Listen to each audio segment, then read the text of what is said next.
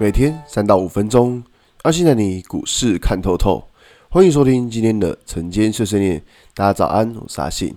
今天是三月三十号，礼拜二。先来为大家整理一下昨天的美国股市。道琼指数上涨九十八点，涨幅零点三个百分点。纳斯达克下跌七十九点，跌幅零点六个百分点。S&P 五百指数下跌零点二点，跌幅零点零五个百分点。费城半导体指数下跌五十一点，跌幅一点六六个百分点。可以看到，就是美股四大指数，除了道琼指数上涨之外，其他都下跌。那下跌的其主要原因在于说，我们知道，就最近有一个避险基金啊，反正那个我也不会念。那反正因为它是没办法缴出保证金，然后被强制平仓。那所以看到昨天像一些呃一些媒媒体股或是一些中概股，就跟中国相关的那。这些股票都跌的蛮重的，那主要就是因为这些它这这一间避险基金它是被强制平仓的，那这个算是昨天一个比较大的事件。那对于台股后续的影响如何，其实这个还不知道。那反正就这个是先把先把它当做单一事件来看就可以了。那昨天台股其实也是说真的，真的是蛮厉害的，因为昨天早上其实因为说真的真的没有声音，现在还是没有什么声音啊，然后。但是还是来录一下，就是昨天台股其实真的是蛮厉害，可以看到台股现在距离前波高点其实剩下短短的几十点而已，真的是你看不觉得说这几天跌下来怎么涨上去还真的蛮快的吗？对吧？剩下五几点就可以创前波高了。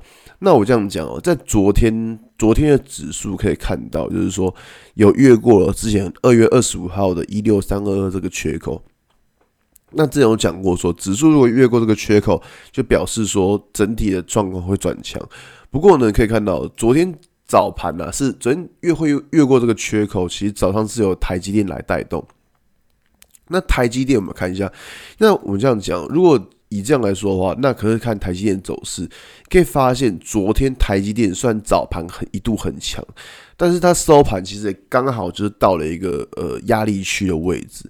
那像是这一种状况，其实就会想说，呃，那台积电今天还有没有办法再继续的贡献指数？我觉得这就是个问号了。对，所以说你看哦，昨天很强没错，但昨天很强是因为台积电先带动，然后再像是面板双虎。那可以看到面板双虎其实。呃，这两天股价也涨了，也也算涨多了啦。那有没有办法再连续性的往上转、往上去抢呢？我真的觉得这个是一个大家可以想的问题，就是说有现在有指数嘛，靠着昨天这些股票一路往上去抢嘛，我觉得很有点难度了。所以，如果以最近的操作而言，其实可以看到，昨天还是有一些股票可能创新高就被打下来，或是最近也。会注意到，就是说，可能前一天股价创高，隔天很容易会拉回修正，或前一天股价呃涨幅比较大了，隔天也很容易拉回修正。我觉得这是最近一个比较常看到的现象。